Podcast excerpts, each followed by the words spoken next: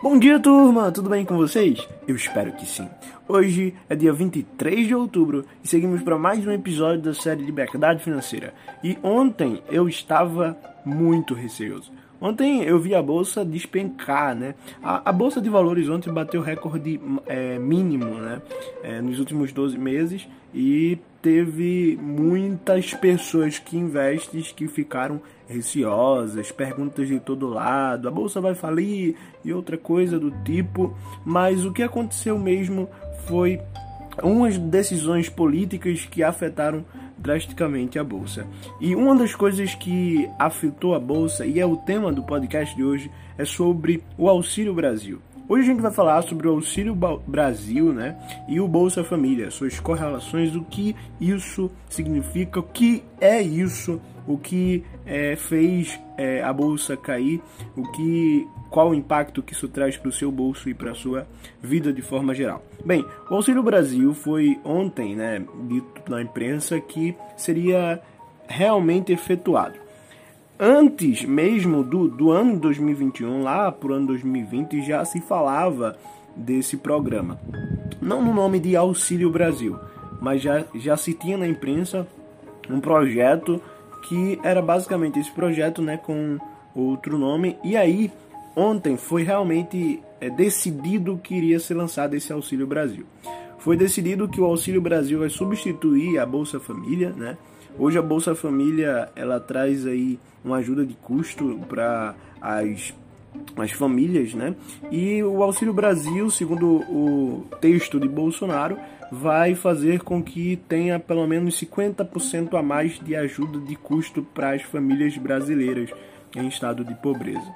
E o, o, o Auxílio Brasil ele tá né, garantindo aí para os seus é, as pessoas que participaram desse programa 400 reais mínimo, né? Se fala aí de 400 reais e, a, e as pessoas falam aí de um valor mínimo. Hoje a gente prevê cerca de 2 milhões de brasileiros é, que se inscreverão e participar, participarão desse auxílio, Auxílio Brasil.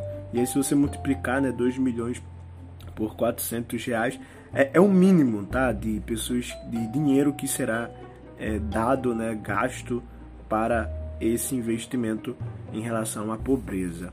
O Auxílio Brasil ele fez a bolsa cair pelo seguinte fato: a partir do momento em que o governo decide, né, em que é, a política traz uma decisão governamental e todos concordam e passam na imprensa, isso faz com que a gente que é investidor fique receoso, porque a partir do momento que a política decide dar dinheiro para a sociedade, a questão que fica aí são duas, né? A primeira questão é de onde vai tirar o dinheiro. Na verdade, o pilar principal, a questão principal é de onde vai tirar esse dinheiro.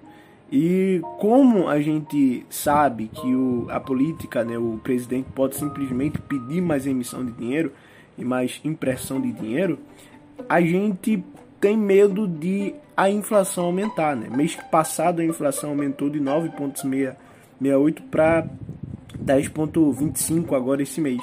E a gente tem que, quando isso acontece, algo do tipo acontece, em que o governo vai de um, de um modo, entre aspas, para ajudar o povo dando dinheiro, a gente tem em mente que é, eles não podem tirar de qualquer lugar. E se fizerem simplesmente impressão de capital, impressão de dinheiro, isso vai gerar um aumento da inflação, né? Porque vai ter mais dinheiro é, no mercado para a mesma quantidade de mercadoria, a mesma economia, e vai fazer esse dinheiro ser desvalorizado pela lei da demanda e da oferta. E o que acontece? Quando muitos investidores ouviram que isso seria aceito e que estava aceito o Auxílio Brasil, eles saíram da Bolsa de Valores brasileiras para investir e comprar mais dólar. Então a gente teve muitos investidores vendendo né, as suas ações brasileiras ou parte das ações para comprar BDRs ou ações estrangeiras e a, a Ibo, Ibo, Ibovespa, né, que é o índice que representa os é, os investimentos brasileiros, o índice que representa, que é, demonstra a nossa bolsa, ele diminuiu bastante. A grande questão é que a, a solução para isso, né, além da bolsa cair, os juros também sobem, né? Porque se a, a, o governo ele pede mais dinheiro, ele dá mais dinheiro para o povo e consequentemente ele tem que arrumar mais dinheiro. Então os juros eles sobem fazendo com que as pessoas elas tenham que é, pagar mais e aí isso prejudica a economia, né, de uma certa forma. A solução para isso é cortar gastos, né, de uma certa maneira. Cortar gasto solucionaria é, de outros meios ou aumentar a arrecadação de capital, que seria a chamada inflação. Né? Como foi que surgiu? Né? Na verdade, o Auxílio Brasil vai substituir a Bolsa Família. Né? E quando foi que surgiu a Bolsa Família, já que veio antes do Auxílio Brasil? A Bolsa Família, na verdade, é, relembra o governo Lula, só que não surgiu com o governo Lula. É um grande é uma grande ilusão que muitos têm que o, o Bolsa Família surgiu com o governo Lula, porque na verdade o Lula ele só fez mudar o nome para Bolsa Família e trazer aquele cartãozinho, né? E, e fazer com que aquilo fosse de uma certa forma vista de maneira para que o governo, a política, o governo dele em si fosse beneficiário. O Lula foi o cara que decidiu mostrar para todo mundo aquilo, né? Porque quando o surgimento houve, que foi no governo é, que foi no governo do, do é, Fernando Henrique Cardoso, né, FHC, em 1995 a 2002, o governo dele é, instituiu isso, assinou, foi ali que houve, na verdade, é, essa instituição de um bolsa de, de ajuda. E na verdade isso já falava desde os anos 80. Desde os anos 80 já se falava de um auxílio que ajudaria ou que devesse ajudar as pessoas mais pobres, né? A gente tem nomes como Herbert José de Souza, né? O conhecido Bentinho, que trouxe essa noção na história nos anos 80 de um auxílio que beneficiasse a, as pessoas mais é, pobres de classe mais baixa, extremamente baixa da, da sociedade. E aí com o Fernando Henrique Cardoso fez com que isso saísse do papel, né? E ele trouxe a noção do Bolsa Escola. Só que ele trouxe essa noção, mas não veio a, a mostrar aquilo na imprensa. O Bolsa Escola foi é, para incentivar as pessoas a terem educação.